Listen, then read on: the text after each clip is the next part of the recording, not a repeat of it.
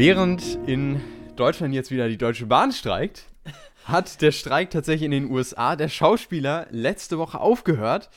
Und äh, dass die Deutsche Bahn heute streikt, das hat übrigens auch den Grund, warum wir heute ein bisschen früher äh, aufnehmen müssen und warum diese Folge wahrscheinlich auch ein bisschen kürzer wird, denn ich habe nicht mehr so ewig viel Zeit, um den letzten möglichen Zug in die Heimat nehmen zu können. Also ja. äh, wird das heute möglicherweise ein bisschen eine gerushte Folge. Aber wir hoffen trotzdem, dass wir alles unterbringen können, was so dabei ist. Genau. So wenig ist es gar nicht. Also gesehen haben wir nicht so super viel, weil wir jetzt halt so ein bisschen gerusht hier reinstarten müssen. Genau. Aber es ist halt viel in der Filmwelt passiert. Du hast schon gesagt, der, der Streik hat aufgehört, aber es sind auch viele Trailer rausgekommen und ja, andere Ankündigungen gab es auch noch. Genau, und das alles wollen wir heute so ein bisschen äh, in dieser Folge besprechen.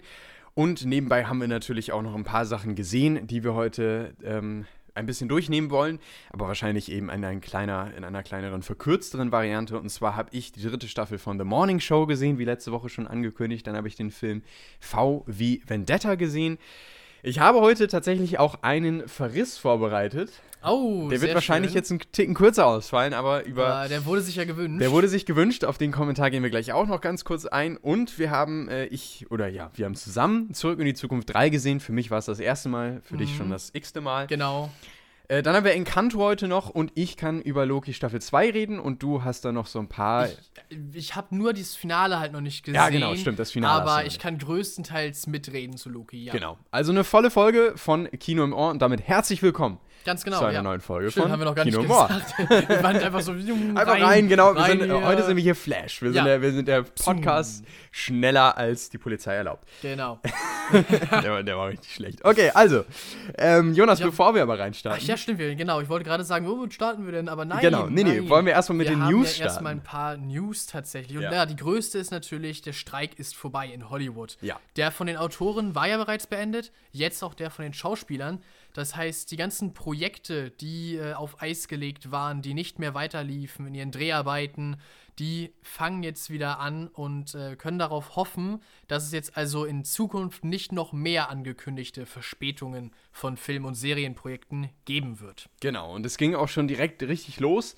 Deadpool 3 hat zum Beispiel sofort wieder die Dreharbeiten aufgenommen und hat auch schon tatsächlich einen Starttermin jetzt für nächste, nächstes Jahr im Sommer bekommen.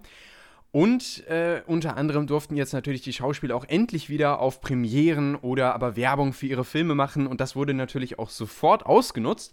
Und somit äh, hat zum Beispiel sich Brie Larson auch nicht äh, es genommen, aber wahrscheinlich auch unter der Leitung von Disney und Marvel, um natürlich den Film ein bisschen weiter zu promoten, ja, bei ja. einer Premiere äh, bei, von The Marvels in den USA in den Kinosaal äh, einfach äh, zu kommen und da dann die Fans zu überraschen und das natürlich dann groß aufzuziehen. Also, ähm, die Schauspieler dürfen sich jetzt auch wieder in der Werbekampagne zu ihren Filmen äußern und das ist nun mal auch eine ganz, ganz große äh, Sache in den USA. Und ja, damit ist der Streik zu Ende. Die Projekte können weitergemacht werden. Und ich könnte mir gut vorstellen, dass wir auch in den nächsten Wochen und Monaten viel erfahren über das nächste Jahr. Und ich könnte auch mir gut vorstellen, dass vieles jetzt äh, in das Jahr 24 wieder zurückkehrt, aufgrund dessen, dass jetzt wieder gedreht werden kann. Das hoffe ich doch und denke ich auch genau. mal. Genau. Es gibt ja so ein paar Sachen, die sind bereits angekündigt für Anfang nächsten Jahres. Auf jeden Fall ist darunter, worauf ich mich extrem freue, die Avatar Live-Action-Verfilmung auf Netflix. Hat jetzt gerade erst vor ein paar Tagen den ersten Trailer bekommen und oh, er sieht gut aus, Laurens. Wirklich. Wirklich. Ich ja, bin, also ich, ich, war überzeugt. Super, weil ich habe ihn nämlich nicht gesehen. Ich habe ja auch die Live-Action-Variante damals nicht gesehen und die animierte Variante. Ja, du bist ja da ganz raus. Ich bin ganz raus, raus und mhm. habe auch diesen Trailer nicht gesehen. Aber wenn du sagst, ich hatte nämlich auch, ich habe die Pressemeldungen und so weiter gelesen und dann dachte ich mir, ah, ich hoffe, dass sie es gut machen. Es war halt immer so viel, viel Befürchtung im Raum, mhm. weil die erste Echtverfilmung als Film, diesmal wird es ja eine Serie, ja. aber als Film ist es ja wirklich nach hinten losgegangen. Es war grottenschlecht, wirklich grottig. Und das war halt so eine große Enttäuschung, weil das Franchise schon eine große Fanbase hat mhm. und es gilt als eine der am besten geschriebenen Kinder- und Jugendserien, äh, Jugendzeichentrickserien überhaupt. Also hat so, so sich so seinen Ruf erarbeitet. Mhm. Und dann kam halt das, aber vom Feeling her und, und von der ganzen Aufmachung auch, es sieht viel besser aus, es fühlt sich nach Avatar auch an. Ja, also ich bin überzeugt auf jeden Fall. Ich hoffe, das äh, stellt sich dann nicht als falsche Hoffnung raus später.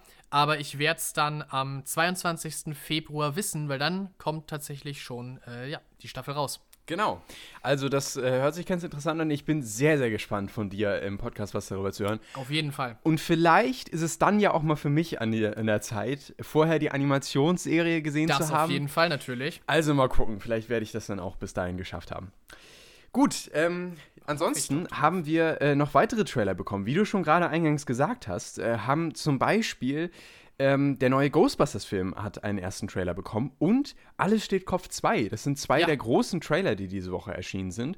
Und äh, zu Alles steht Kopf 2 ähm, fand ich tatsächlich, dass der, ähm, also erstmal fand ich den ersten Teil damals ziemlich gut. Ich fand, das war eine richtig tolle ähm, Aufmachung und mal wieder ein, ein, ein starker Pixar-Film, der sich vor allem mit diesem Thema ähm, der, der unterschiedlichen Gedanken und Emotionen, die dann irgendwie im Kopf wirken, wahnsinnig süß und wahnsinnig passend auseinandergesetzt hat.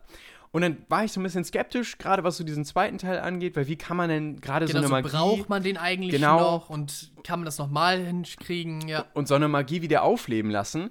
Aber wenn es dann darum geht, im zweiten Teil, dass irgendwie die Pubertät dann tatsächlich Ja, als, als genau. Thema genutzt wird und dann im Kopf die Bauarbeiter kommen Mhm. und alles umbauen, dann finde ich, ist das wieder, dann sind das tolle Ideen, dann, dann kann ich mir vorstellen, dass daraus ein wirklich schöner zweiter Teil werden könnte. Und deswegen bin ich nach diesem ersten Trailer deutlich gespannter als nach der Ankündigung eines zweiten Teils ähm, und freue mich auf nächstes Jahr, wenn der Film dann tatsächlich in den Kinos kommt. Auf jeden Fall bin ich vollkommen bei dir. Und du hast es gerade eben schon gesagt, Ghostbusters bekommt ja ein. Jetzt lass mich nicht lügen. Ist es schon der fünfte Teil, oder? Es nee, ist es ist der- der vierte. Nee, es ist der, äh, du hast schon recht, es ist der fünfte Teil, es ist der zweite Teil der Neuverfilmungen. Ja, richtig, Und es genau. gab ja die ursprünglichen. Zwei. Ach nee, dann ist es tatsächlich der vierte, dann, Entschuldigung. es gibt ich ja noch den fünften, wenn man ihn irgendwo Ah, oder den stimmt. dritten, Okay, okay. Dann ist es der fünfte, will, ja, Von hast recht. 2016, glaube ich, war Genau, er. das Reboot, äh, wo die ähm, Charaktere durch Frauen ersetzt wurden. Ja, richtig, genau. Genau. Äh, aber das spielt ja irgendwie nicht so hundertprozentig in derselben Zeitlinie, Universum, wie soll man es nennen? Ja. Auf jeden Fall von dem eigentlichen Reboot, das tatsächlich ja auch die früheren Charaktere wieder mit äh, eingebaut hat. Davon ist es jetzt der zweite Teil. Und ja, der Trailer sieht interessant aus, wie ich fand. Also es ist. Ich, ich mochte ja ähm, Ghostbusters Legacy. Den fand ich ja auch klasse. Der war toll. ja.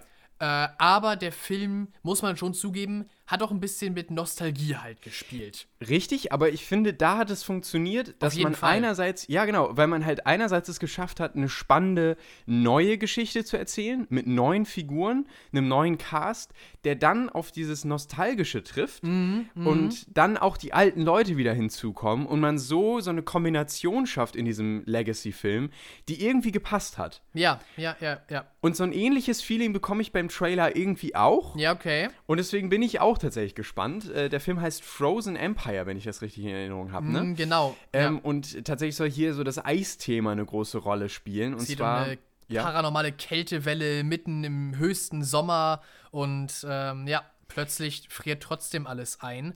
Und das erinnert natürlich so ein bisschen an den zweiten Ghostbusters-Film damals, als wir die ähm, Schleim, äh, Ja, Schleiminvasion hatten. Genau. Ähm, und deswegen bin ich gespannt, was sie hier draus machen.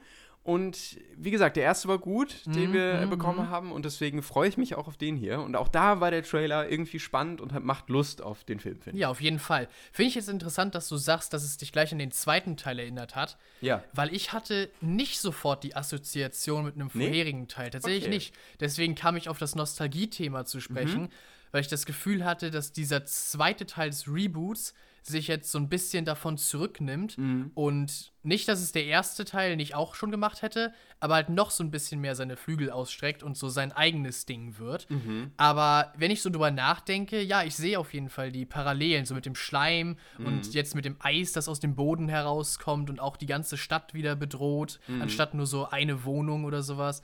Also, ja, doch, also ich sehe die Parallelen jetzt, wo du es mir aufgezeigt hast. Definitiv. Und ähm, ansonsten ist, glaube ich, newsmäßig, ich weiß nicht, hast du noch irgendwas, was wir jetzt gerade vergessen haben?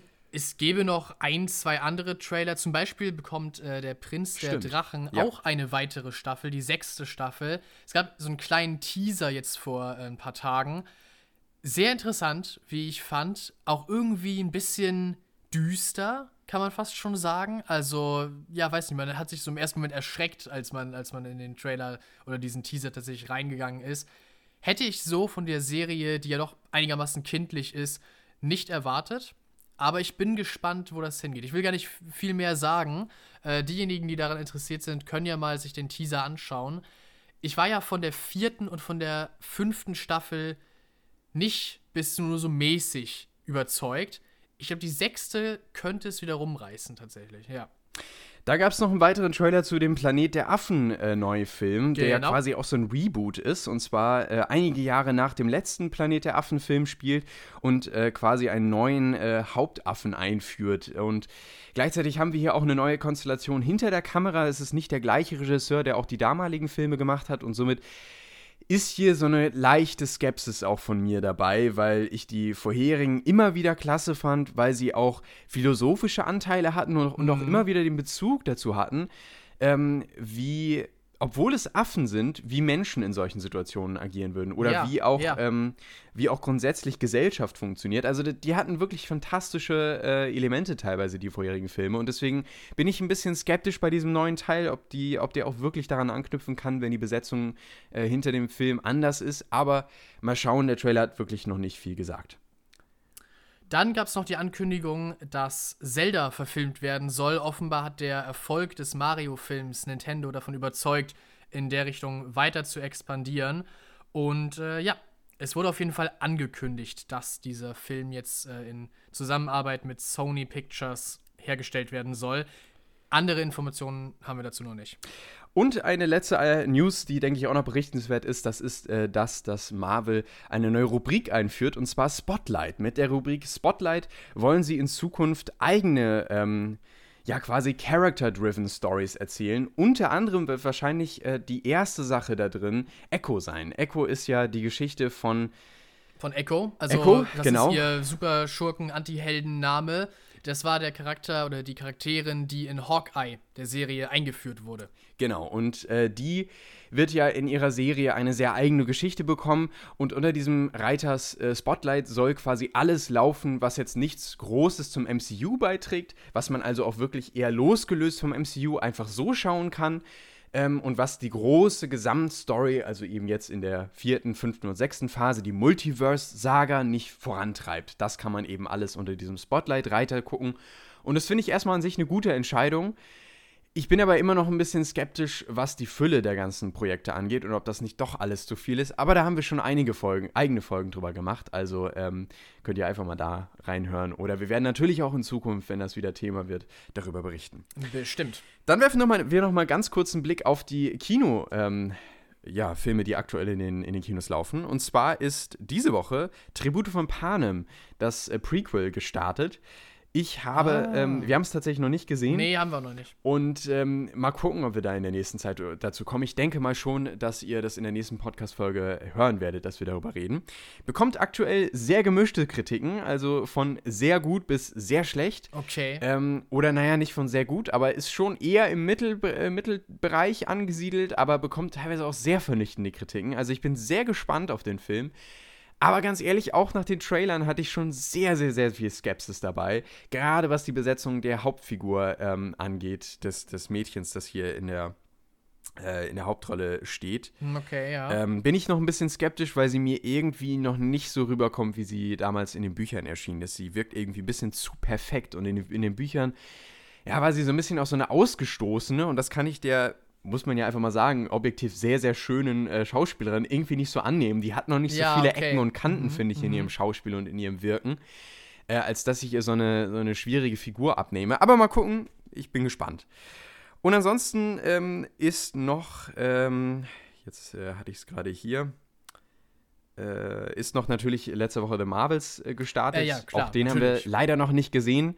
Ursprünglich geplant für diese Woche, aber wir haben auch da die Rechnung nicht mit der Deutschen genau, Bahn wir gemacht. der Deutschen Bahn an der Stelle dafür. Wir wollten den Film eigentlich sehen in dem Kino, aber dann äh, Ja, sind wir halt nicht hingekommen. Genau. Wir sind einfach nicht hingekommen zum aufgrund Kino. der Deutschen Bahn. Aber gut, ähm, und heute auch eine gerushte Folge aufgrund der Deutschen Bahn. Also Tja. die Bahn prägt das Leben, könnte man Hm, sagen. Auf jeden Fall. Ähm, und äh, dann ist noch Dump Money letzte Woche gestartet. Richtig. Haben wir ja auch überlegt, den zu gucken, kamen wir bisher auch noch nicht zu, wird auch Thema in der nächsten Podcast-Folge. Ganz also, bestimmt, ja. nächste Folge werdet ihr äh, einige Filme äh, und Serien wahrscheinlich auch hören.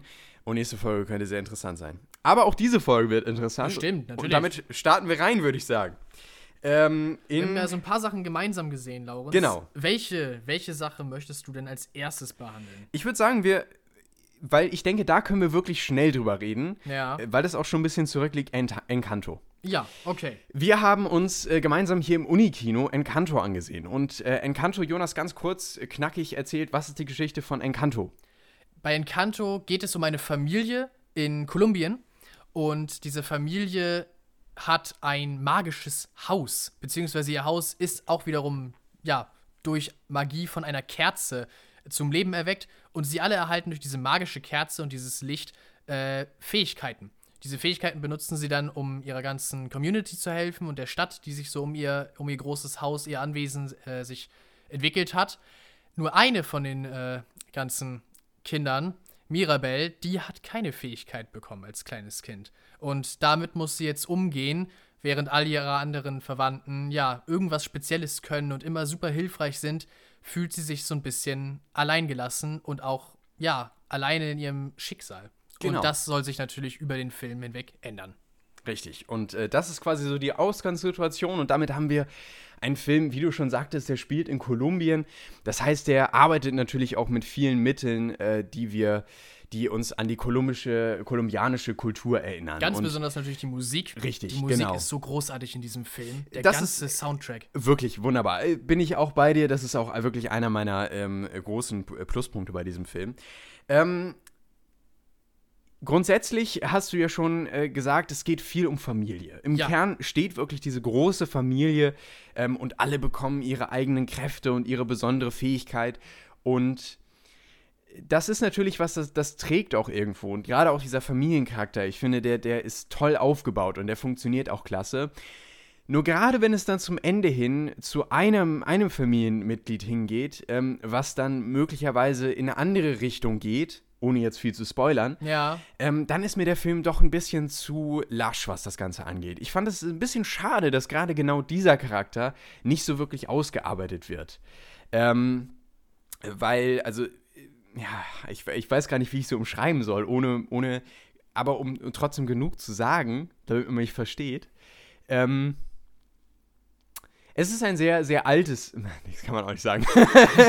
Ich wollte gerade sagen, Laurens, Es ein- weil, Ja. ähm, es geht um das Familienoberhaupt. Ja, selbst das ist schon eigentlich zu viel. Egal. Also Das- jedenfalls. na Ja, okay, egal. Also jedenfalls, das, es geht um das Familienoberhaupt. Und ähm, das ist mir dann in vielen Punkten, gerade wenn es dann zu so bestimmten Entscheidungen und, und Entwicklungen in diesem Film kommt, dann ist mir das zu wenig ausgearbeitet. Dann hätte ich mir viel mehr gewünscht, dass da noch tiefer reingegangen wird und dass mir als Zuschauer viel deutlicher wird, warum dieses Familienoberhaupt jetzt eigentlich irgendwie da so im, im, im Zwist mit dieser jungen Generation steht. So. Ja.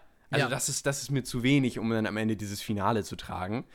Ähm, und eine Sache, die ich auch ein bisschen schade fand, das war, dass, dass dieser Film so folgenlos ist. Am Ende ist alles Friede, Freude, Eierkuchen. ja, okay. Mhm. Und ich finde, ja, es ist ein Kinderfilm, aber es gibt wahnsinnig starke Kinderfilme. Allein Toy Story oder andere alte Pixar-Filme, die, die können auch mal mit Folgen am Ende leben. Wahnsinnig gutes Beispiel oben zum Beispiel. Oder Ja, Wally ja, oder stimmt. so. Da ist auch nicht am Ende alles Friede, Friede Feuer, Eierkuchen, sondern da, da ist tatsächlich was, das geschieht und das hat auch wirklich seine bleibenden Folgen. Und hier in Encanto wirkt das alles so, ja, so, so glatt gemacht, so weich gewaschen. So nach dem Motto, ja, am Ende ist alles perfekt und äh, du musst nur das und das tun und dann ist alles super. So, und das, das, das finde ich ein bisschen schade. Da könnte er ruhig noch ein bisschen kantiger und eckiger sein, weil solche Filme sind es dann am Ende, die wirklich im Gedächtnis bleiben. Und ähm, der Film bleibt trotzdem im Gedächtnis aufgrund seiner Bilder und seiner wunderbaren Musik. Keine Frage, denn die fand ich auch großartig und ich hatte diese Gänsehautmomente während dieses Films. Wirklich, das fand ich äh, wirklich klasse. Aber das sind so meine zwei Kritikpunkte, die ich durchaus hätte. Ja, okay, sehe ich, sehe ich auf jeden Fall. Äh, ich bin mir nicht sicher, ob mir ausgerechnet, äh, ja, das, ich finde das so merkwürdig, das zu überschreiben. Können wir nicht einfach Abuelita sagen? Ja, okay, also hier jetzt äh, Spoilerteil. Ja, okay, Spoilerteil. ich wüsste nicht, ob mir Abuelita zu wenig als Person ausgearbeitet ist, aber die Auflösung des Konflikts Ich glaube, ging, das dann, ist es mir. ging dann ziemlich schnell, Ja, genau, weil genau. sie wirklich den gesamten Film hindurch die ganze Zeit so auf Kriegsfuß mit Mirabelle steht. Mhm. Und ihre Einsicht, dass sie falsch lag, gut, das kommt auch aus einer Situation heraus, die dann wirklich einen starken Einschnitt in deren aller Leben bedeutet. Mhm. Und das könnte so ein, so, ein, so ein Hauruck, so ein Aufweckmoment gewesen sein. Mhm. Aber es kommt doch sehr schnell, dass sie dann plötzlich so die 180-Grad-Wende bekommt und all ihre Fehler einsieht. Also den Punkt sehe ich auf jeden Fall. Ich weiß nicht, ob das an ihrer Charakterisierung liegt oder nicht, vielleicht einfach an dem Pacing, das der Film zum Schluss hat. Ich glaube, da würde ich eher den, äh, den Fehler suchen. Er ist mir, glaube ich, nicht, er geht nicht tief genug, Ja, aber um das. Folgen, um das Folgen schwer zu machen oder Genau, ich, wirklich ich an nachvollziehbar sich, zu machen. ich verstehe an sich dein, dein, dein, äh, dein Problem mit, dieser, mit diesem Ende und wie das dann aufgelöst wird. Ja, ganz genau. Äh, aber ansonsten bin ich vollkommen bei dir. Bilder, musiktechnisch, auch alle Charaktere sind irgendwo wirklich sympathisch und es gibt niemanden, den man so einfach nicht ausstehen könnte oder sowas. Es gibt ja genügend Filme, auch Kinderfilme, wo du dann einen wirklich Bösewicht hast oder auch einfach eine Person, die dir unsympathisch ist. Ich würde sagen, das gibt's bei Encanto nicht. Ist vielleicht auch ein Teil von diesem Weichgewaschenen, wie du es genannt hast. Aber ich persönlich hatte da nicht mein Problem mit jetzt in diesem Film. Ja. Aber ich sehe auf jeden Fall diesen Punkt äh, mit dem Konflikt und wie der dann aufgelöst wird, ja. Hm. Wo bist du äh, punktemäßig, um das Ich, abzuschließen? ich würde sagen, ich persönlich bin so bei 9 von 10 Punkten. Ja. Okay, wow. Ja, gut, ich bin bei siebeneinhalb. So Okay, sieben ja. bis siebeneinhalb äh, bin ich. Äh, ich finde ihn sehenswert. Da würde Ja. ich ihn ungefähr einordnen. Guti, ähm, das war der eine Film. Damit äh, kommen wir schnell, wie wir sind, zum nächsten. Genau. Und zwar äh, würde ich sagen, mache ich erstmal weiter. Gerne. Ähm, und zwar habe ich einen Film gesehen, äh, der ja von vielen als eine der besten Comic-Adaptionen angesehen wird und der auch irgendwie ins Superhelden-Genre eingepreist werden kann. Und zwar basiert dieser Film auf einem Comic von Alan Moore und David Lloyd und heißt V wie Vendetta. So. Ich Und wusste nicht, dass VW Vendetta auf einem Comic basiert. Äh, Doch, tatsächlich, ja, ja. Basiert so. auf dem äh, gleichnamigen Comic, ja. Und wird auch oftmals so als Referenz von einer richtig guten Comic-Verfilmung herangezogen. Und ist auch wirklich star besetzt. Und zwar haben wir hier als V, dem äh, titelgebenden Superhelden, Anti-Helden in Anführungszeichen, ähm, haben wir hier Hu Hugo Weaving Oh. ähm, und Natalie Portman als ähm, zweite große Hauptcharakterin, die hier Evie spielt. Und Stephen Fry als äh, Gordon Dietrich, den man ja auch äh, äh, Deit Dietrich? Keine Ahnung. Dietrich? Gordon ich weiß es Dietrich. nicht, du. Ich hab's ja Ähm, nicht gesehen. ja. Der ähm, hier äh, Stephen, äh, Stephen Fry spielt. Äh, andersrum. Nee, Der Stephen, Stephen Fry, spielt Gordon, Gordon, äh, Gordon äh, Dietrich. Dietrich, wahrscheinlich. Ähm, ja, jedenfalls äh, ist das die Geschichte ähm, rund um Großbritannien in einem äh, Paralleluniversum. Und wir befinden uns quasi in einem sehr totalitären ähm, System oder autoritären System. Ähm, und die Welt ist nach einer großen Pandemie äh, sehr eingeschränkt. Und ähm, zum Beispiel gibt es Nachtsperren und die Leute dürfen überhaupt nicht raus. Und äh, in Großbritannien, Großbritannien ist quasi ein Führer an die Macht gekommen, der sehr, sehr streng mit der Bevölkerung umgeht. Und das gesamte Fernsehen ist alles gleichgeschaltet und alle Sender propagieren immer das eine, nämlich äh, das Reich Großbritannien muss weiter bestehen. Ähm, und deswegen gibt es wahnsinnig große Ansch Einschränkungen. Aber der Führer äh, quasi, der. Ähm, versucht sich natürlich die ganze Zeit selbst zu bereichern. Und somit haben wir eben diese Grundsituation und in dieser befindet sich V, der titelgebende Held, der auch die ganze Zeit nur mit einer Maske auftritt und sehr, sehr mysteriös bleibt, auch den ganzen Film über. Der, wie sein Name V, wie Vendetta, Vendetta ist ja ein anderes Wort für Rache, ähm, der sich eben rächen will an diesem ganzen System. Das bekommt auch noch eine Hintergrundgeschichte und somit eben diesem totalitären und äh, ja, qua quasi autoritären System äh, ein Ende bereiten möchte. Und das ist dieser Film. Damit in diese Geschichte und gerade in diesem Plan von V mit rein. Da kommt dann Natalie Portmans Charakter und wird da quasi irgendwie auch so ein bisschen mit reingeschleust und muss dann da auch irgendwie agieren. Und all das ist dieser Film und der Film strotzt davon, dass er wahnsinnig toll geschrieben ist, tolle Dialoge hat, die auch teilweise sehr gesellschaftskritisch sind, aber wirklich durchdacht sind und philosophisch. Und ich hatte mal wieder bei einem Film, das hatte ich zuletzt bei, ähm, ich glaube, es war auch dieses Jahr, als wir den Dirigentenfilm mit Kate Blanchett ah, ja, gesehen ich haben. weiß, welchen du meinst. Ähm, Tar. Tar, genau, richtig. Da hatte ich das das letzte Mal, dass ich richtig im Kino herausgefordert wurde Ja, und aufpassen ja. musste bei Dialogen. Und das hatte ich hier wieder, dass ich äh, dachte, wow, da, da, da sitzt wirklich jemand und hat sich über die Dialoge Gedanken gemacht. Und das macht natürlich Spaß. Dazu habe ich später auch noch ein Pendant auf Okay. der anderen Seite Okay. Äh, wie ich schon vorhin angekündigt habe. Ähm, aber hier war es wirklich mal richtig gut. Und ähm, man merkt dem Film an, dass er von 2006 ist. Ich finde, dass äh, einige. Also ich glaube, wenn man, wenn der Film heute gemacht würde, dann wäre der deutlich größer aufgezogen. Dann hätte man dieses Regime noch viel spektakulärer, wahrscheinlich auch CGI-lastiger gezeigt. Mhm. Ich finde aber, dass es tatsächlich in diesem oder so wie es gemacht wurde, tatsächlich auch dem Ganzen sehr gerecht wird. Ich habe den Comic, den zugrunde liegenden Comic, nicht gelesen, aber das, was ich so mitgenommen habe aus dem Film, ist irgendwie, dass er eine tolle dystopische Stimmung aufgebaut hat in seiner Limitierung. Also, dass er eben nicht alles zeigt, dass er jetzt nicht immer je, jegliche Form von Propaganda oder, weiß nicht, so große Straßenparaden oder sowas zeigt, sondern eher im Kleinen immer bleibt, aber immer wieder erwähnt und dann vielleicht auch hier und da mal im kleinen Momenten zeigt, dass diese Menschen so unterdrückt werden. Das tut dem Film auch irgendwie ganz gut. Das, das gibt dem Zuschauer selbst so eine kleine Bedrücktheit äh, irgendwie mit. Und das fand ich irgendwie spannend, dass das so umgesetzt wurde. Ähm, grundsätzlich äh, ist das, sind das äh, klassisch, äh, äh, klasse Schauspieler natürlich auch. Natalie Portman sehe ich immer wahnsinnig klar. gerne. Mhm. Ähm, aber auch Hugo Weaving äh, als V ist so klasse, weil er eben so mysteriös ist, fast schon äh, in so einer mittelalterlichen Sprache spricht, Ja, eben auch sehr okay. bedacht seine Mhm. Worte wählt und somit immer irgendwie als so ein, so ein sehr spannender Charakter übrig bleibt, äh, über den man auch immer irgendwas erfahren möchte. Dabei ähm, haben wir noch wahnsinnig gute Action. Ähm, und tolle Musik auch, tatsächlich, die ich, äh, die ich wirklich äh, spannend fand und die auch dieses Dystopische wieder sehr untermalt.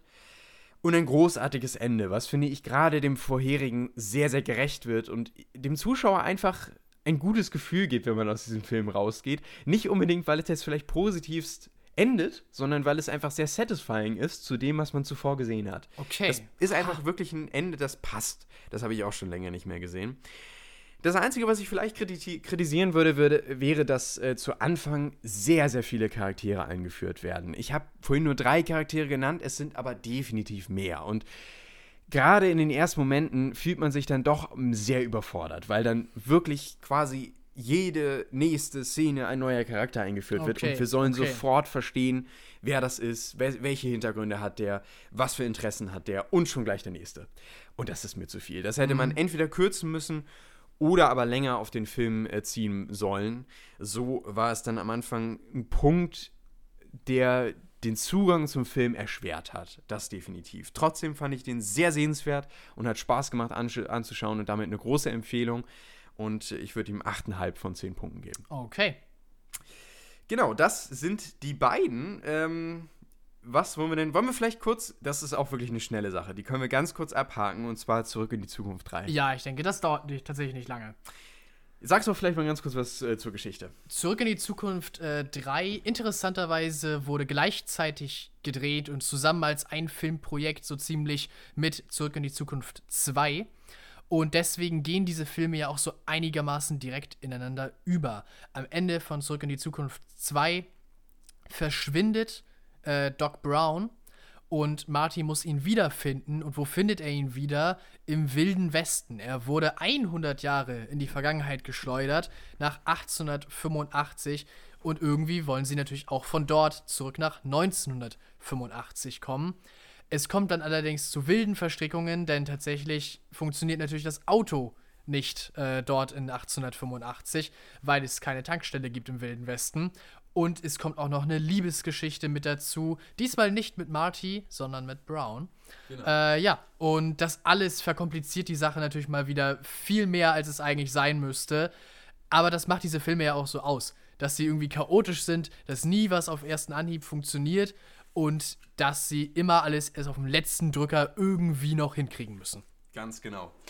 Und äh, damit haben wir dann mit äh, Zurück in die Zukunft 3 den dritten Teil äh, der Zurück in die Zukunft-Reihe, die wir ja jetzt in den letzten Podcast-Folgen immer mal wieder eingestreut haben. Ja, Ähm, Auch weil es ja halt für dich das erste Mal Richtig. war, diese drei Filme zu sehen, die Genau. ja so einen Kultstatus inzwischen haben, Definitiv. aber trotzdem irgendwie immer an dir vorbeigegangen sind. ja, immer irgendwie. Also allein auch wenn sie in den, in den, äh, im Fernsehen liefen, dann habe ich die irgendwie nie geschaut oder immer irgendwie weggesappt. Ich weiß Tja. auch nicht genau. Also sie haben mich nie bekommen.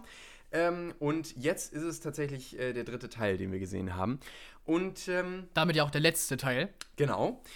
Und ich muss ganz ehrlich sagen, es ist der schwächste für mich. Okay. Du hast ja, äh, im Vorhinein gesagt, du fandest den zweiten den schwächsten und dann würdest du sagen, ist, kommt der dritte und dann für dich der erste, weil Der das noch erste der beste ist auf jeden Fall der beste. Ich glaube, da sind wir uns auch einig. Ja. Äh, aber ja, ich finde tatsächlich den dritten noch ein Stückchen äh, stärker als den zweiten, ja. Okay. Ähm, mein Problem mit dem dritten ist, dass er mir in vielen Punkten einfach zu trashig ist. Ich hatte ganz Ja, okay. häufig das Gefühl, oh, das ist einfach zu drüber. Jetzt versuchen sie halt äh, ganz häufig auch zum Beispiel Szenen aus den ersten zwei Filmen nochmal zu machen. Aber halt im Wild West. aber halt im Wilden West-Setting Ja, und dann mhm. hatte ich so oft das Gefühl, ja, es ist irgendwie selbstreferenziell und es soll halt hier auch irgendwie, sie nehmen sich nicht ernst und sie wollen es witzig gestalten, aber ich finde, das ist ganz häufig in den, in den Trash-Bereich irgendwie abgedriftet. Das fand ich irgendwie ein bisschen schade. Und wie gesagt, dieses bekannte Elemente benutzen, das wirkt auch irgendwann ausgelutscht. das fand ich bei diesem Mm, ja. dritten Teil dann auch. Vielleicht, vielleicht liegt es auch daran, dass ich sie jetzt halt in einem relativ kurzen Abstand nacheinander gesehen habe. Ich meine, damals sind sie ja im Jahresabstand erschienen. Ich glaube, da wirkt das vielleicht auch noch mal ein bisschen besser. Ähm, aber ich hatte dann echt jetzt beim dritten Teil das Gefühl, hm, das muss ich jetzt nicht noch ein drittes Mal irgendwie sehen. Und auch ansonsten hat mich dieses Wild West-Setting nicht vollständig abgeholt. Ähm, ich fand, dass mir viele Dinge auch, ja, einfach so, ja, ich habe es eigentlich schon gesagt, es wirkte in vielen Momenten so, als hätte man einfach die vorherigen Sets genommen, sie umgebaut, ähm, bisschen äh, rot angestrichen oder, oder in diesem sandfarbenen natürlich überall Sand hingekippt und dann hat man den dritten Teil gedreht. Es stimmt schon. Also der Ähm, Film bringt ja nichts Neues rein oder nee, so. Es ist kein nein. einziges Konzept neu. Nicht Bis mal. auf vielleicht das Ende. Ja, stimmt, das Ende vielleicht so ein bisschen, ja. Aber es ist halt im Universum von Zurück in die Zukunft, ist es nichts, was man nicht selbst da schon mal gesehen hätte. Ja, ja, genau, genau. Und das fand ich ein bisschen schade. Ähm, nichtsdestotrotz habe ich jetzt auch nicht viel erwartet danach, das muss man auch ganz klar sagen. Aber ich glaube, ich war ein bisschen enttäuscht auch nach dem dritten Okay, Teil. So, ja. ähm, nach, de nach dem, was du vor allen Dingen sagtest, weil ich fand ja den zweiten jetzt auch schon nicht so absolut Ja, genial. genau. Mhm. Ähm, dachte ich, okay, vielleicht kann ja der dritte doch nochmal was rausreißen. Äh, after all what I just said, Hm. Äh, ich muss wirklich sagen, äh, das Ende ist trotzdem eine tolle, ein toller Abschluss für, diesen, für, diese, für diese Reihe. Und ich finde auch, dass, ähm, dass vor allen Dingen auch gerade in der heutigen Zeit, dass man wirklich ein Ende gefunden hat, überhaupt schon toll ist. Ja. Und dann, Ja. wie man das Ende gefunden hat, das hat mir schon gut gefallen. Also, das muss ich dem Film schon zugute heißen lassen. Und ein paar Elemente funktionieren ja auch, wenn es auch relativ wenig sind. Das muss ich schon sagen. Also vor allen Dingen auch die Liebesgeschichte zwischen, äh, zwischen Doc und, und der, der Frau, die hier aufgebaut wird, die ist dann auch sehr eindimensional. Ja. Das muss man schon sagen. Ja. Ich weiß nicht, wie er dir beim x Mal anschauen gefallen hat. Ich kann ihn immer wieder schauen, Mhm. sag ich dir. Aber es war für mich auch so, dass ich jetzt nicht ständig aufgepasst hätte oder Mhm. so, weißt du? Ich kenne den Film nun mal auch schon. Beim ersten Mal hätte ich es bestimmt oder habe ich es bestimmt getan. Ja. Aber weil ich den jetzt auch wirklich oft schon gesehen habe, bin ich selber auch nicht die ganze Zeit geistig anwesend gewesen bei Ja, dem Film. ja. Und wenn man halt wieder dabei ist, weiß man trotzdem, okay, ja gut, sie sind gerade an dem Punkt der Zeitreise-Storyline, Ja. also wird als nächstes halt auch das passieren und so. Der Film ist vorhersehbar, der Film ist äh, genau das, was wir halt bei den ersten beiden schon sehen, nur halt in Wild West. Ähm, deswegen, ja, ich. Es wäre kein Film, den ich mir jetzt unbedingt raussuchen würde und sagen würde, ja, okay, auf jeden Fall gucke ich den jetzt nochmal, jetzt gerade an diesem Abend habe ich Lust darauf. Es ist halt ein Film, den ich, wenn er dann mal läuft und es läuft nichts anderes, ist es so ein Film, wo ich sage, ja gut, dann bleibe ich bei dem, anstatt jetzt extra noch irgendwie eine DVD reinzuschmeißen oder ja, so. Ja, ja. Ja, ähm, ich bin am Ende so bei sechs bis sechseinhalb von zehn Punkten, glaube ich. Da sehe ich ihn jetzt als, ähm, als das, was er ist. Weiß nicht, du bist wahrscheinlich ein bisschen besser als ich. Also es hält sich tatsächlich in Grenzen. Ich hätte jetzt gedacht, dass du äh, schlechtere Punkte Nö. vergibst. Nö. Äh, ich bin nämlich tatsächlich auch nur so bei sieben bis siebeneinhalb. Okay. Ja. Ähm, ja, ich. Wie gesagt, ich fand ihn irgendwo noch unterhaltsam, aber äh, ich finde, 6 ist ein Punkt über mittelmäßig Ja. und äh, ich finde ihn durch noch, durchaus noch ein bisschen besser als mittelmäßig. Ich finde, er hat auch noch so ein paar Momente, wo ich dann denke, ja gut, das ist 1984, das ist Nostalgie und das funktioniert auch in ein paar Momenten, aber ja. Egal, ich glaube, damit haben wir es ganz gut be besprochen und irgendwie so eingeführt. Ja. ja. Dann ähm, habe ich noch eine Serie gesehen, die mir sehr, sehr am Herzen liegt und äh, über die ich auch schon in diesem Podcast geredet habe, zweimal. Und zwar The Morning Show. The Morning Show ist ähm, eine äh, Serie von Apple TV und äh, läuft auf Apple TV Plus. Und ich habe sie, glaube ich, Anfang diesen Jahres, das heißt irgendwo im so Bereich der 40. oder äh, 50. Folge dieses Podcasts besprochen. Also, wenn, ihr, wenn euch das interessiert, dann hört da gerne nochmal rein. Da habe ich die ersten beiden Staffeln besprochen. Und zwar ähm, geht es in dieser Serie um ein Nachrichtenunternehmen, in dem äh, zwei Frauen, und zwar vor allen Dingen in der ersten Staffel, äh, gemeinsam eine Morningshow äh, moderieren. Und Morningshows sind ja in den USA ein riesiges Ding, ganz anders als hier in, den, äh, in Deutschland. Und ähm, da, obwohl wir das hier in Deutschland mit dem Sat1 Frühstücksfernsehen und auch dem, was im ZDF morgens läuft, so ein bisschen haben, Ja.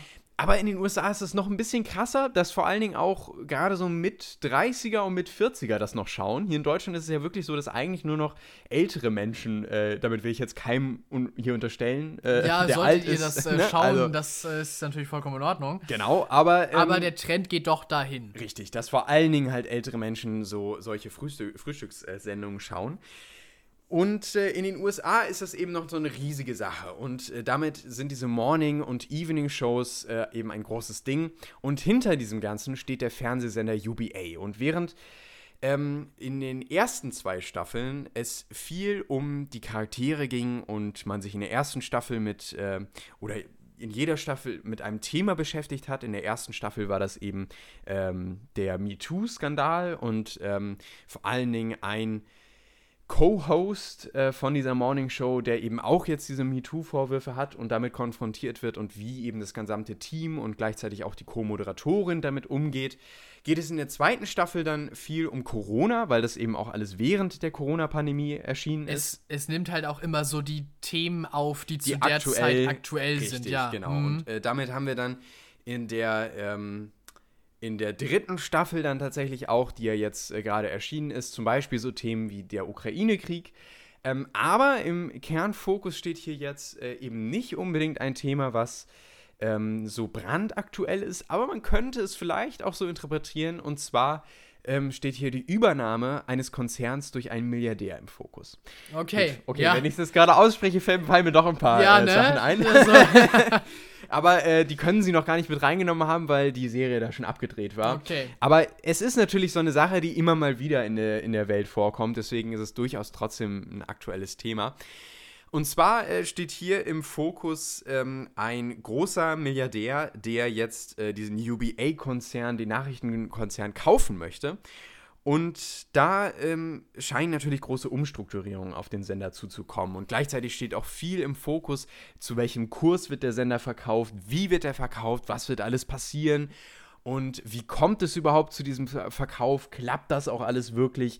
Und dann steht natürlich viel oder dann entstehen viele ähm, Dialoge und auch Situationen und Szenen, wo es dann äh, um so große Verkäufe von Medienunternehmen geht, wo wir dann äh, Leute in Anzügen haben, die über bestimmte Dinge reden. So. Und das sind eben äh, so, so ein paar Momente, die wir in der dritten Staffel haben. Aber es kommt auch die andere Seite, nämlich die Nachrichtenseite, nicht zu kurz. Wir haben immer noch in der Hauptrolle Jennifer Aniston, die hier Alex Levy spielt, ähm, und ihre Co-Moderatorin Reese äh, Witherspoon, Bradley Jackson oh, okay. äh, die beide hier in der Hauptrolle sind, die sind schon in den vorherigen Staffeln äh, in, den, in den Hauptrollen gewesen. Hier tatsächlich das erste Mal, dass beide ähm, relativ getrennt sind und mehr so ihre eigenen Geschichten verfolgen und man immer wieder mal zu denen springt, ja. aber tatsächlich im Kern wirklich diese Verkaufsgeschichte steht.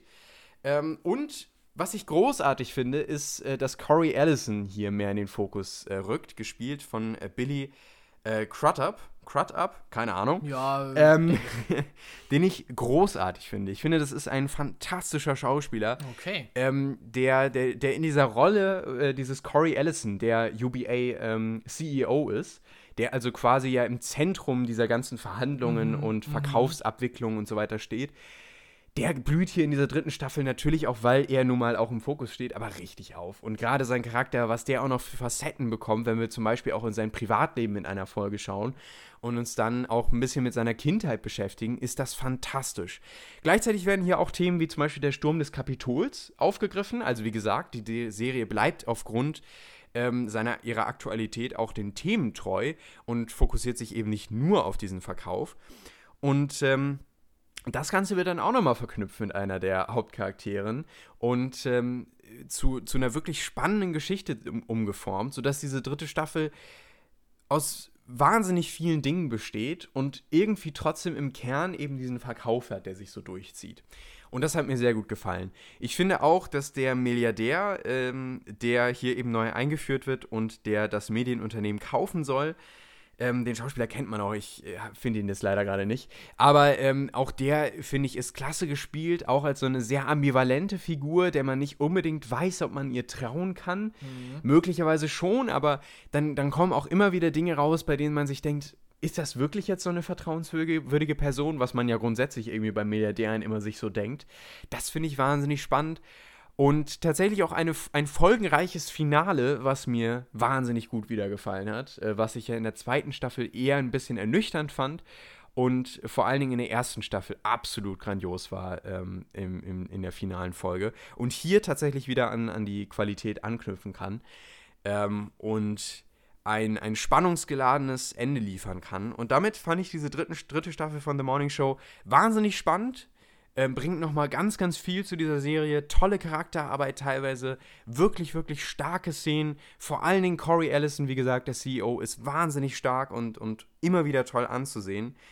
Ähm, und äh, es ist eben ein Puzzle, was sich formt und was dann zum Schluss wirklich so in dieser Auflösung äh, quasi äh, wirklich seinen Höhepunkt findet. Und so soll es ja eigentlich auch bei einer Serie sein. Und das äh, gelingt, er, gelingt ihr wahnsinnig gut. Und wenn dann noch, und das äh, hat eigentlich der ganzen äh, Sache noch die Kirsche auf das Haupt gelegt. Und Okay, zwar, wenn dann ja. noch äh, dann im Finale, ähm, was sowieso schon eben klasse ist, wie gesagt, ähm, fantastische musikalische Untermalung äh, dazu äh, haben, wenn dann nämlich äh, ein, ein klassisches Konzert, und zwar das Concerto Grosso, Grosso Gross. äh, von, jetzt äh, bin ich gerade, von Carl Jenkins äh, noch mit reinkommt, dann ist das einfach fantastisch. Also dann, da kommt ein Lieblings äh, Lied von mir Okay, ja, ähm, mit, mhm. einer, fan- mit einem fantastischen Finale zusammen. Äh, da saß ich dann einfach nur mit. mit, Das äh, mit passt natürlich wirklich, perfekt. Also das, das war großartig. Ähm, nichtsdestotrotz, ich habe jetzt schon so viel gelobt, diese Serie und auch diese dritte Staffel kommt nicht ohne Hänger aus. Es gibt definitiv Folgen, bei denen man sich denkt, ah, das sind jetzt irgendwie so Füllerfolgen, sie wollen das halt auf zehn Folgen strecken und dann sind hier manchmal so ein paar Durststrecken dabei, in denen man merkt, dass die Story nicht vorankommt, dass sich hier auf Dinge fokussiert wird, die jetzt nichts Neues für die Geschichte geben, möglicherweise auch Dinge, die dann mh, teilweise mit so Dialogen gepackt sind, die einfach nicht gut waren. Ähm, zum Beispiel gibt es auch so eine Benefizskala, die hätte man, finde ich, völlig rausnehmen können. Das, das ist dann irgendwie, geht es darum, um Werbekunden zu, zu äh, bekommen und na, weiß ich nicht, das, das war alles so ein bisschen, das hätte man ruhig rauslassen können, weil es gibt nichts Neues. Ähm, aber ansonsten tolle Dialoge, tolles Setting, ähm, wirklich eine Empfehlung und vor allen Dingen in der ersten Staffel großartig. Die zweite hatte so ein bisschen Durchhänger, hat aber wieder, finde ich, auch tolle Momente gehabt. Äh, und die dritte schafft es wieder, ähm, an die erste Staffel qualitätsmäßig, finde ich, anzuknüpfen. Und ich würde ihr 8,5 von 10 Punkten geben. Okay, Genau, das ist äh, The Morning Show. Und damit würde ich sagen, kommen wir zu Loki, wenn du nichts, wenn du Lust hast. sehr gerne, auf jeden Fall. Ähm, ja, Loki, Jonas. Jo, Loki Staffel 2. Loki Staffel 2, wie gesagt, ich habe leider das Finale jetzt noch nicht gesehen, du schon, deswegen können wir die äh, Staffel jetzt ganz bewerten und ganz drüber reden. Aber auf jeden Fall, ich glaube, ich muss den Plot nicht mehr groß zusammenfassen. Wir haben ja in den ersten, den, unseren ersten Eindruck dazu schon gegeben. Auf jeden Fall ging es jetzt weiter in dieser Staffel. Äh, wir haben ja am Ende der letzten, äh, ja, die TVA stark umstrukturiert, sag ich mal.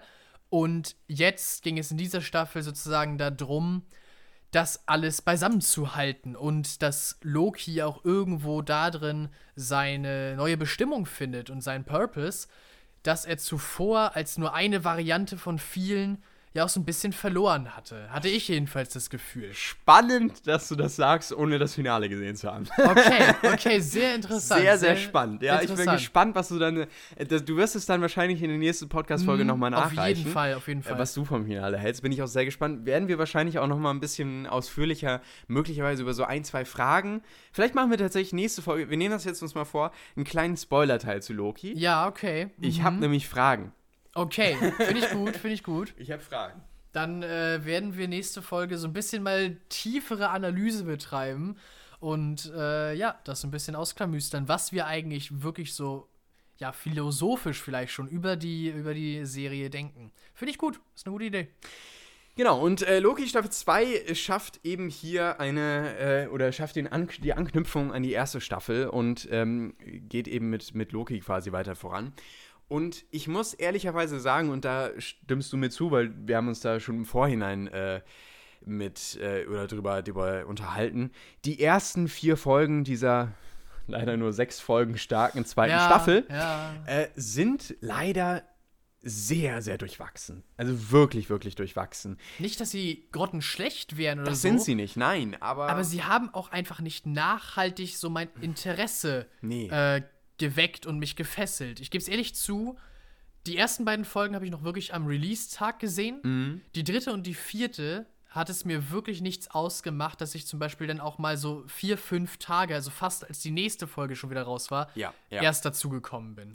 Das liegt unter anderem daran, dass ganz häufig in den ersten vier Folgen Loki mehr so als Nebencharakter auftaucht und auch viele andere Charaktere, die wir aus der vorherigen Staffel kennen, und es viel mehr um das Gesamte geht, das heißt um die Geschichte, die vorangetragen wird, und dann eher die Charaktere fast schon als Nebending, als, als irgendetwas, was das Ganze halt nach vorne treibt, verkümmern und überhaupt keine Charakterentwicklung haben. Und das ist natürlich schade, gerade bei einer zweiten Staffel, wo man ja Möglichkeiten hat, einen Charakter auch viel tiefer noch äh, kennenzulernen und mhm. noch viel mehr Facetten dieser Charaktere zu erlernen. Und dann ist es echt traurig, wenn sowas passiert.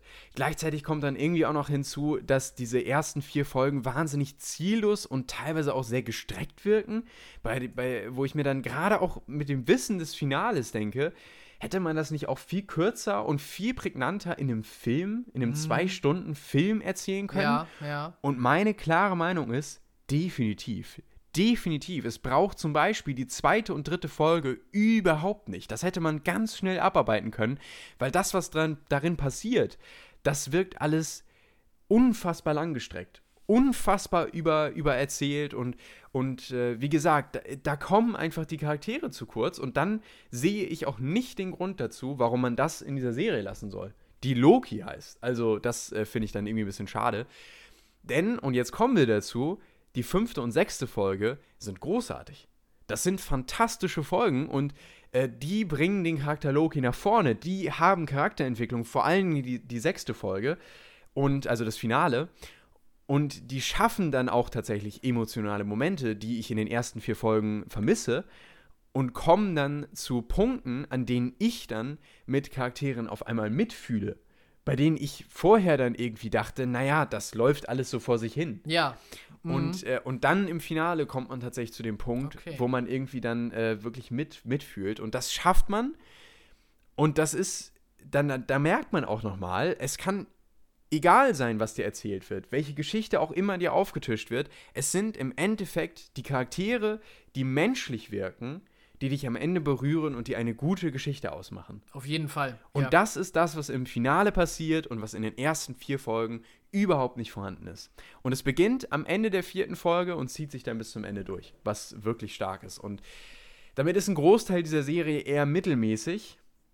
Ähm, aber ich will, ich will, weiß nicht, ob du da noch was äh, zu, zu adden hast. Eigentlich nicht groß. Ich kann halt auf dieses Finale leider noch nicht ja, eingehen. Genau, klar, das ist es Und halt. wenn du sagst, da kommt so der große Wendepunkt, ja. wo man wirklich jetzt an die Figuren gebunden ist und wo auch was Großes passiert, was, wo man dann mitfiebert für die, ja, äh, kann ich leider das noch nicht irgendwie bestätigen oder widerlegen. Aber ähm, ich werde es mir auf jeden Fall jetzt möglichst schnell angucken. Bis zur nächsten Podcast-Folge bin ich auf jeden Fall da up to date.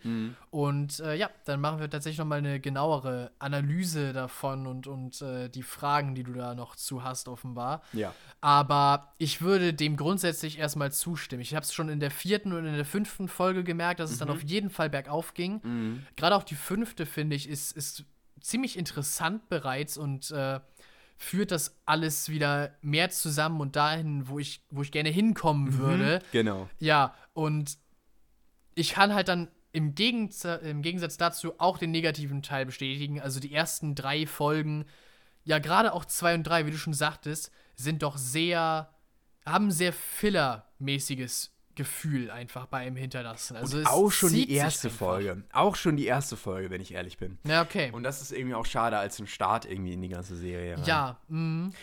Du sagtest auch, glaube ich, hast du entweder in der Podcast-Folge schon gesagt oder mir privat, dass du einfach in die Serie selber nicht Ja, gut genau. reingekommen Genau, bist. das fand ich Ja. auch. Ja, das habe ich, meine ich, auch im Podcast gesagt. Ähm, Und ich bin dann vor allem nicht gut weitergekommen, tatsächlich. Mhm. Also Ja, ging mir aber auch die so. erste Folge war in Ordnung, ja, ja.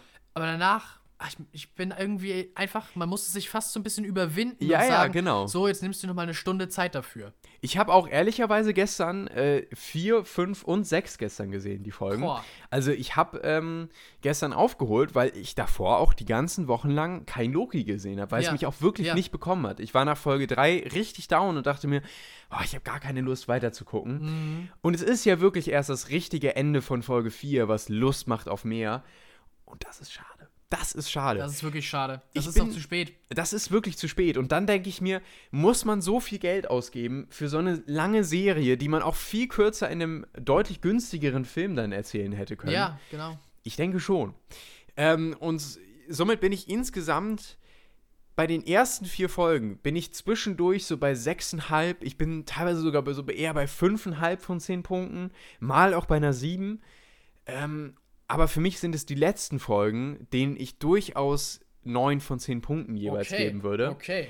Und damit bin ich insgesamt, wenn ich die Serie als Ganzes sehen würde, wahrscheinlich so bei sieben, siebenhalb. Ich denke noch bei siebenhalb von zehn möglichen Punkten dieser zweiten Staffel, die für mich auf jeden Fall deutlichere Schwächen aufweist als die erste Staffel, die ich als Mhm. Gesamtpaket Ja, noch spannender fand, die auch noch sich mehr getraut hat und noch ein bisschen freakiger war, gerade was auch zum, zum Ende dann irgendwie so Loki-Varianten anging. Das Ja, fand ich schon ja. spannend. Ähm, aber es ist dann, finde ich, auch gerade das Ende, was wieder viel rausreißt. Und damit ist es so ein Mix aus gut und schlecht in dieser zweiten Staffel.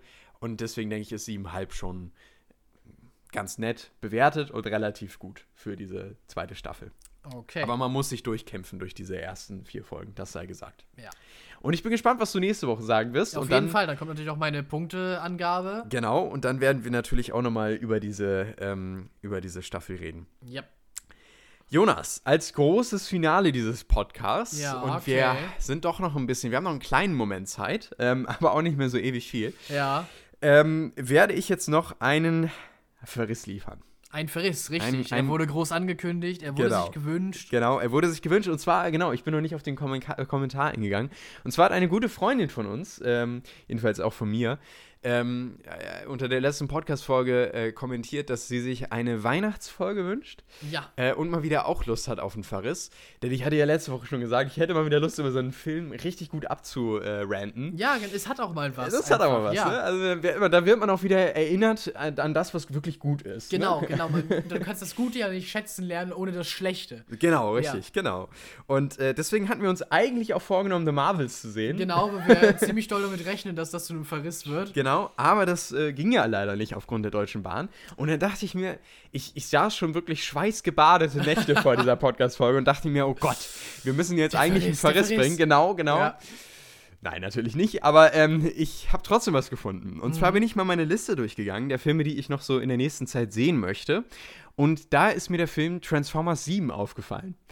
Transformers Ah. 7, Aufstieg der Bestien, Okay. äh, ist der siebte Teil der Transformers-Reihe, der dieses Jahr gestartet ist und den ich damals ja schon, ich habe es im Podcast ein, einige Male erwähnt, überlegt hatte im Kino zu sehen. Ich habe wirklich lange überlegt ähm, und zwar, weil es auch im Sommer war und sowieso nicht so viele Filme rauskamen und da sowieso so ein Loch war und man nicht unbedingt äh, Filme hatte, die man sich anschauen wollen wo, wollte.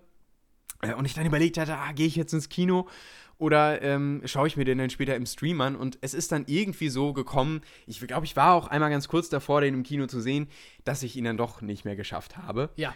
Und deswegen habe ich ihn jetzt nachgeholt und. So wie es sich anhört, war es ein gutes, dass du es nicht geschafft hast. Ja, ich würde fast sagen, vielleicht hätte er im Kino auch noch besser gewirkt. Ich habe keine Ahnung. Aber ähm, ja, vielleicht noch mal so ein bisschen als, als äh, Vorspiel, so gesagt, zu ähm, Transformers Okay. 7.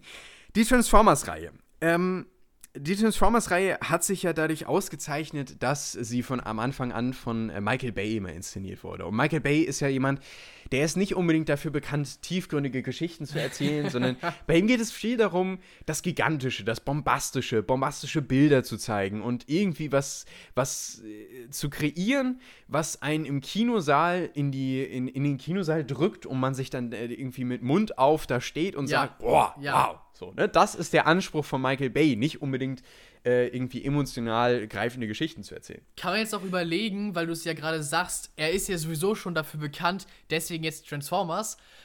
Kann man sich natürlich auch überlegen, ob er dieses Image nicht noch viel stärker dadurch hat, dass er jetzt die ganzen Transformers-Filme halt gemacht hat. Ja, genau, komme ich gleich noch drauf zu.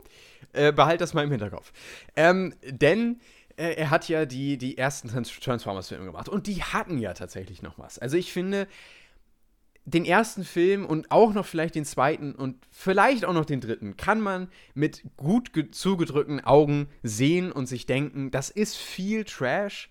Das hat aber auch ein paar Momente, die irgendwie toll sind. Allein das Ende, schaut euch das wirklich nochmal an. Das Ende des ersten Transformers-Films, wenn äh, Optimus Prime da steht, äh, Seine das, Rede ja, seine schwingt Rede und so. schwingt, das Licht hinter ihm ja, kommt. die Sonnenuntergänge. Und genau, und, und diese völlig überblendeten Bilder und dann äh, die Musik blendet äh, es kommt. aus und genau. diese, es schreit, es schreit 2000er, es schreit, Es schreit die 2010er, ja, Es ist halt ja. von 2007 ist der Film, ja, ja, genau, Es, genau. es ist pures 2007. Ja, Wirklich. ja. Die letzten fünf Minuten, zehn Minuten sind etwa von dem Film. Ju- ich- Alles, was man sich darunter vorstellt. es ist irgendwo bei, den, bei diesen Highschool-Filmen Genau, genau, richtig. Gleichzeitig Ja, ja, ist es ja. dieses frühes, riesengroßes Sci-Fi-Kram wie Aha. in den Star Wars Prequels. Genau. Und dann halt Transformers sowieso als so ein Spielzeug-Franchise. Es ist alles alles. zusammen und schaut euch das wirklich mal an. Es ist wirklich Gold wert, dieses Finale von, also gebt einfach mal ein auf YouTube Transformers 1 Ending. Und dann bekommt ihr das. Und das ist so genial. Also ich, das schaue ich mir auch teilweise noch zwischendurch an, weil ich, ich finde das einfach geil. Das, ist, das versetzt mich auch in diese Zeit. Ich finde, das, das fängt auch dieses Gefühl so perfekt Ja. ein, was, was ich Ja. so habe über die alten 2000er. Ähm, Weißt du, wir selber haben ja gar nicht so viel davon mitgekriegt. So. Nee, nee, Das nee, ist ja nee. die Zeit, wo wir überhaupt erst geboren sind. ja, ja, so. ja, ja, das ist alles man bei dann- mir in Schwarz-Weiß hinten. Ja, genau, Also, das ist schwarz-weiß im Kopf. Aber dieser Film, also dieses Ende packt das so gut zusammen. Ja, irgendwie. genau. Und man kommt dann halt darin zurück und dann ist Mhm. man so, boah, das war die Welt, als man so vier oder fünf war. Man erinnert sich nicht, aber man ist so, ist vielleicht ganz gut, dass wir ein Jahrzehnt weiter sind. Ja, vielleicht auch das, genau. Naja, aber also, äh, das, das, es gibt diese Momente, die auch wirklich toll sind. Und ich finde auch Arrival to Earth, ne, das ist einer der, der großen Soundtracks, äh, die im ersten Teil vorkommen. Also es gibt Momente in diesen Transformers-Teilen. Und ich finde auch, dass zum Beispiel der fünfte Teil, in dem wir, ich hoffe, das ist der richtige, in dem wir nochmal in der Zeit zurückgehen, die Anfänge der Transformers kennenlernen, und dann zum Beispiel auch so Dino-Transformers haben und so weiter. Das Ah, ja. ist völlig abgefahren. Völlig drüber. Kram, ja. Ganz viel Trash. Aber immerhin gibt es nochmal dem Franchise, Franchise was. Weißt du, dass man dann nochmal irgendwie so einen Säbelzahn-Transformers hat oder so. Oder so ein, so ein ja. Dino-T-Rex-Transformers oder so. Weißt du, das ist völlig abgefahren. Aber immerhin gibt es einem das noch was. Und äh, dann denkt man sich, naja, es ist Michael Bay, es ist Transformers. Es gibt mir irgendwas und äh, dann gehe ich rein. So. Ja, okay, ja. Und ich bin mir nicht mal sicher, ob ich alle Teile gesehen habe, muss ich hier schon sagen. Ich glaube, ich habe den vierten zum Beispiel nie gesehen. Ich glaube, der vierte ist der mit den Dinosauriern. Ah, dann habe ich das verta vertauscht. Aber ja. ich, hab, ich kann dafür echt nicht äh, bürgen. Ich habe den nämlich auch nicht gesehen. Ich habe nur die ersten drei tatsächlich gesehen. Ja, genau. genau. Ich habe auch äh, von den Reboots jetzt zum Beispiel, ich habe auch Bumblebee nicht gesehen. Bumblebee habe ich gesehen. Okay. Und äh, da wollte ich jetzt nämlich so ein bisschen hinaus. Das war ja der erste Film, der nicht von Michael Bay, oder einer der äh, Transformers-Filme, ich glaube, ich glaube, es ist nicht der erste, der nicht von Michael Bay inszeniert wurde. Und der ja tatsächlich mal ein bisschen Tiefe ähm, ähm, äh, hatte. Ja. Und tatsächlich es mal geschafft hat, auch diesem Autobot, also diesem äh, Transformers, ein bisschen Leben einzuhauchen und vor allem auch eben eine Geschichte drumherum zu erzählen, die dann wirklich sogar mal ein bisschen emotionaler sein darf. Also das hatte ja tatsächlich mal was. Und deswegen, langes Vorgerede, komme ich jetzt zu Transformers 7. Und du hast es gerade schon gesagt, Michael Bay, dann könnte man ja meinen, okay, dann sind das vielleicht auch klasse Bilder. Der Film ist gar nicht mal von Michael Bay, dieser Oh. siebte Transformers-Film, Okay, ja. äh, sondern tatsächlich von einem neuen Regisseur. Und äh, damit hat man natürlich äh, irgendwie schon mal so einen, so einen merkwürdigen Beigeschmack, wenn man sich hier äh, diesen Film anschaut und schon mal weiß, naja, der ist gar nicht von Michael Bay, von dem Ur-Transformers-Regisseur. Ich weiß auch nicht, was ich erwartet habe im Vorhinein. Aber ähm, ich dachte mir vielleicht, okay, vielleicht bekommen sie ja irgendwas noch hin. Also, dass sie irgendwie diesem gesamten Franchise nochmal was Neues geben. Wie gesagt, der fünfte ist in der Zeit zurückgegangen, hat uns die Anfänge der Transformers gezeigt, da irgendwie so bombastische Bilder gezeigt von der Entstehung der Erde und, weiß nicht, dann werden da Transformers äh, Ja, reingeworfen und hergestellt ne? und, äh, keine Ahnung. Also das ist, ja, äh, ja, ja, ja. hat irgendwie noch was, ne? Und ähm, dann, dann haben die vorherigen Teile auch alle irgendwie nochmal sowas gebracht und dann haben wir so einen T-Rex, Säbelzahntiger, äh, Transformer, also völlig abgefahren, ne? So, und dann dachte ich, vielleicht kann der siebte Teil einer Reihe irgendetwas noch neu bringen. ja. Aber der bringt nichts. Überhaupt nichts. Das- das- Das, das- ist wirklich, also, das ist so, als würdest du in, den- in ich bringe jetzt mal wieder meine Lieblings-Affen- oder Kindergarten-Metapher. Du gehst in den Kindergarten rein, gibst den Kindern ein, ein leeres Blatt Papier und sagst denen, wir haben Transformers, du erklärst denen kurz diese Autobots, diese Ja, Transformers ja. und sagst ihnen so, du musst jetzt einen siebten Teil schreiben. Okay. Und dann sagt das, weiß nicht, fünfjährige Kind, setzt sich dann hin und sagt, ja, gib Bösewicht, Bösewicht greift Erde an, auf Erde sind Transformers und äh, Bösewicht sucht Schlüssel, weil mit Schlüssel kann Bösewicht zerstören alles. So, und, Makes und dann, sense. ja, Absolut. natürlich, genau. Natürlich, so, ja. Also das, ne, völlig einfach so. Und dann ähm, müssen die Transformers halt diesen Schlüssel äh, vor dem Bösewicht finden, damit die Erde und alles andere halt nicht zerstört wird. Und natürlich endet das dann in einem großen Kampf auf der Erde zwischen Bösewichten, also diesem komischen Ei, äh, äh, Ei, äh, äh, Auge, ähm, Riesending, äh, was dann gegen die Autobots kämpft und äh, dann versucht eben im letzten Moment noch die Schlüssel zur Zerstörung der gesamten Welt und äh, ja, zu Ja, bekommen. ja, ja, ja. Und das ist quasi der Film. Toll. Ja, das ist alles. Also es gibt auch nichts irgendwie, was da noch zukommt. Und dann haben wir ja auch immer wieder in diesen Filmen eine menschliche Seite, die noch mit dazukommt. Die Ähm, sowieso bei Transformers ja oftmals als die schwächere Seite betitelt wurde und wo viele Leute waren, warum rennen da noch die Menschen ständig mit bei? Können wir Äh, definitiv. nicht einfach die Riesenroboter kämpfen sehen? Und das hat man ja im fünften Teil gemacht. Man hat ja, Ja. im fünften oder war das im vierten, ich weiß nicht. Als man in die Vergangenheit gegangen ist, hat man ja viel von einfach nur von den Autobots gesehen. Aber hier bekommt man halt wieder äh, Charaktere mit rein. Hier Noah Diaz zum Beispiel, ge gespielt von Anthony Ramos. Ähm, oder äh, auch zum Beispiel ähm, R.C. Ryder, gespielt von äh, Lisa Koshy. Ähm, nee. Also, Nee. ich, hatte, ich hatte wirklich am Anfang äh, gedacht, das ist ganz spannend, weil äh, der, der ähm, Noah äh, Diaz, der wird hier als jemand eingeführt, der in prekären Situationen lebt. Der, äh, seine Familie hat wenig Einkommen, die stehen am Existenzminimum und äh, seine Mutter muss irgendwie über die Runden kommen und somit ist es alles irgendwie eine Situation, die so ein bisschen verfahren ist und er muss irgendwie an Geld kommen und dann kommen die Autobots in sein Leben. Und dann äh, geht, das geht, passiert durch so einen Banküberfall und so weiter. Und ich dachte mir, oh, das ist irgendwie ein spannender Charakter. Der, hat, der ist greifbar, der hat soziale Probleme. Das war's aber auch. Das wird nie wieder aufgegriffen. Das ist völlig, äh, völlig random. Das, das, wird auch, das spielt auch gar keine Rolle mehr für den restlichen Plot. Ähm, und, und wird auch am Ende überhaupt nicht aufgegriffen. Das verläuft einfach ins Leere. Das ist völlig egal. Man sieht auch am Anfang die Mutter. Und man denkt so, oh, da könnte so eine richtig tolle emotionale Geschichte mit ihm und Geldsorgen und so weiter erzählt werden. Nö. Äh, Einfach nicht. Das ist, das ist wieder völlige Nebensache.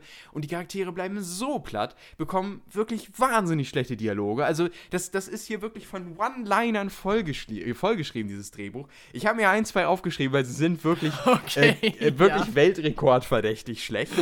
ähm, also, zum Beispiel haben wir so, so schlechte One-Liner wie: Ich werde dich vernichten. Das ist ein Versprechen. ist das nicht So. von, ist das von Optimus Prime wahrscheinlich? Das ist ne? von Optimus ja, Prime. Natürlich Ja, ist es von also, Optimus Prime. Also, ähm, wenn es kein One-Liner wenn er für Optimus Prime gibt, ist es ja auch kein Transformers-Film. Äh, und dann zum Beispiel äh, aber auch noch so weitere Sachen wie: Sollten wir heute sterben, dann sterben wir im Kampf und vereint.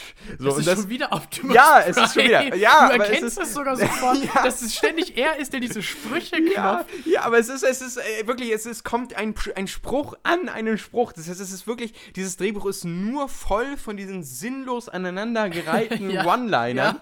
Und dir fehlt wirklich die völlige Substanz. Und dann kommt noch hinzu, ich meine, gut, ich kann bisher über die Sachen, die ich jetzt gesagt habe, noch drüber hinwegschauen. Dann kommt da hinzu, dass das CGI, also eigentlich das, wofür man in diesen Film reingeht, weil man ja überrascht werden will von den Bildern, Ja. das ist grottig, das ist so grauenerregend schlecht. Aber auch ständig gibt es keine ist gute ständig, Szene. ja, okay, es gibt vielleicht zwei, drei gute Szenen, aber grundsätzlich ist es so Okay, schlecht. Es wird ja. wirklich so, als hätten sie irgendwie noch im, im, im äh, Editing Room gesessen und hätten dann irgendwie, äh, keine Ahnung, gesagt so, ey Leute, also der Film ist jetzt zu 50% fertig, nächste Woche mu- muss er fertig sein. Scheiße. Mach das jetzt mal. So. Okay. Und dann äh, sagen sie halt, okay, ja gut, da müssen wir jetzt mal eben so ein bisschen drüber, drüber äh, Mhm, rushen. Weißt du, da, da werfe ich jetzt mal kurz den Pinsel rüber oder, und irgendwie so. Es ist, sorry, es sieht wirklich manchmal echt, echt schlimm aus. Also wirklich, wirklich schrecklich. Gerade auch dann am Ende, wenn ein neuer Anzug mit dazu kommt, äh, ohne jetzt viel zu spoilern. Äh, sorry, also es sah wirklich ganz, ganz schrecklich aus. Ähm, die Suche nach diesen Schlüsseln, die wie gesagt die, die Zerstörung der Welt verhindern sollen, äh, die ist völlig äh, zusammengereimt. Sie bekommen alles auf den ersten Anschu äh, Anhieb hin. Alles wirkt völlig gestellt. Die Suche nach den Schlüs äh, Schlüsseln, zum Beispiel, man, man hat, man kommt einmal in so eine Kluft und dann ist da so ein riesiges Labyrinth. Normaler Film würde, würde dann irgendwie sagen, oh Gott, wie kommen wir denn jetzt durch dieses Labyrinth? Ne? Wie finden wir den Schlüssel? Aber Transformers macht das natürlich so, dass die Figuren alles wissen und somit sagen, sagen sie sofort, als sie reinkommen, ah, das kenne ich. Weil die eine arbeitet, nämlich die Hauptcharakterin, arbeitet äh, in dem Museum und deswegen weiß sie natürlich alles. Ähm, Okay, und, äh. Du, Natürlich, sie arbeitet in dem Museum, sorry. Also, weiß sie weiß alles. alles, So. also- Und sie kommt halt in diese Kluft rein und weiß dann sofort so, also, äh, da vorne, da muss der Schlüssel sein, da ist eine Kammer. Und sie gehen dahin, da ist eine Kammer, da ist der Schlüssel. So, fertig. Und Okay, das war's. So, ähm, also, und dann geht der Film weiter. Ähm, und kommt zur nächsten Ac- Action-Sequenz, weil natürlich dann die Bösen kommen, um sie zu stören. Ja, natürlich, der Schlüssel muss ja geklaut werden, zum Genau. x-diversesten Mal. Richtig. So, und damit äh, entsteht irgendwie eine Geschichte, die völlig austauschbar ist, völlig langweilig, menschliche Figuren, die langweilig sind. Äh, die, die Geschichte ist wahnsinnig vorhersehbar, lahm erzählt und äh, dann, weiß ich nicht, endet das alles in so einem Finale, was mit CGI vollgepackt ist, schlechtem CGI. Und dann ein Finale, was ich wirklich, wirklich schlecht fand, weil hier ein Musikmix Mix vorgenommen hat, äh, vorgenommen wurde. Im Kino wäre ich aus dem Saal gegangen. Ich war kurz davor auszumachen. Es war wirklich, es war wirklich grauenvoll. Es war eine Penetration meiner Ohren. Okay, was, was war das Es für wurde Musik? hier, jetzt halte ich fest, es wurde Hip-Hop-Musik Ja. zusammengemixt mit klassischer Musik, also mit so Was? typischer, ja, es wurde so diese typischen Soundtrack-klassische Musik so genommen, ne? also diese 0815 Ja, irgendwie so ja. Finale, dö, dö, dö. so und das dann zusammengemixt mit einem Hip-Hop-Song. Irgendwie, dann wurde so zwei Minuten der Hip-Hop-Song gespielt, dann wieder zwei Minuten klassische Musik, alles so zusammengemixt im Finale in so epischen Momenten, Zeitlupen-Momenten, wo dann irgendwie so große Kämpfe sind und dann wieder Hip-Hop-Musik und wieder, also völlig, völlig aus dem Ruder gelaufenes Finale, Okay, bei dem ja. ich mir echt dachte, sie haben alles einfach reingeworfen, so, weißt du, so ein Topf einfach so, komm, alles rein. Er hat jetzt auch keine, ist jetzt einfach, einfach rein damit, so. Okay, ja. Wir, wir, wir schauen irgendwie und naja, es Ah. ist nicht gut, es ist Transformers, aber das wollen wir machen. So, so hat es am Ende gewirkt. Also wirklich, ähm, ich weiß nicht, ich war wirklich, ich war wirklich sprachlos nach diesem Film von dieser Okay, Schlechtigkeit. ja, ja. Und ich war ganz häufig davor, diesen Film abzubrechen. Ich fand ihn regelrecht ganz häufig richtig, richtig abstoßen. Also wirklich auch von den, ja wirklich auch, auch von den, von den Charakteren her und, und von dem, von diesem ganzen Menschenbild und Ja. Oh, ich fand das alles, alles so auf das Nötigste reduziert und alle sind so eindimensional und so langweilig und alles geht nur um die Action und nur um Autos. Ich hatte die ganze Zeit so einen, so einen Amerikaner vor Augen, der auf seiner Veranda sitzt, in so einem Tanktop, mit so einem Bier in der Hand, Bierbauch und dann irgendwie da so sitzt und sagt so, ja, äh, war ein guter Film. Also äh, natürlich auf Englisch. Ähm, Aber ja, ja, okay. Ne? Und so weiter. Und der dann so das geil findet. Und dann dachte ich mir so, oh, das ist alles so, das ist überhaupt nicht meine Welt. Das ist so schrecklich, aber es ist auch filmisch wahnsinnig, wahnsinnig schlecht. Und vor allen Dingen halt mit diesem Finale, mit zum Beispiel mit der Musikauswahl, das ist wirklich grauenvoll. Ähm, also, ja, ich weiß nicht, das war, das war wirklich nichts. Ich fand mich sehr, sehr, also es war, es war nichts. Punkt. Ja, ja. Ähm, und das ist äh, Transformers äh, 7. Hast du noch eine Punktezahl für uns? Äh, ja, drei, drei von zehn Punkten würde ich Okay. dem Okay, ja, noch geben. ähm, da kann man eigentlich nichts gegen sagen. also äh, mit guten, guten äh, Augenzwinkern vielleicht noch drei. okay. Aber äh, das, das war wirklich nichts. Gut, jetzt muss ich auch wirklich los, äh, sonst schaffen ja, wir das nicht ja, mehr. müssen los, auf jeden Fall. Und äh, deswegen, wie gesagt, was in den, euch in der nächsten Podcast-Folge erreicht, haben wir schon erwähnt zu Anfang. Ja, Da wird einiges kommen. Bis dahin, habt schöne zwei Wochen genau, macht es gut. und äh, bis dahin. Jo, bis dann. Ciao, ciao.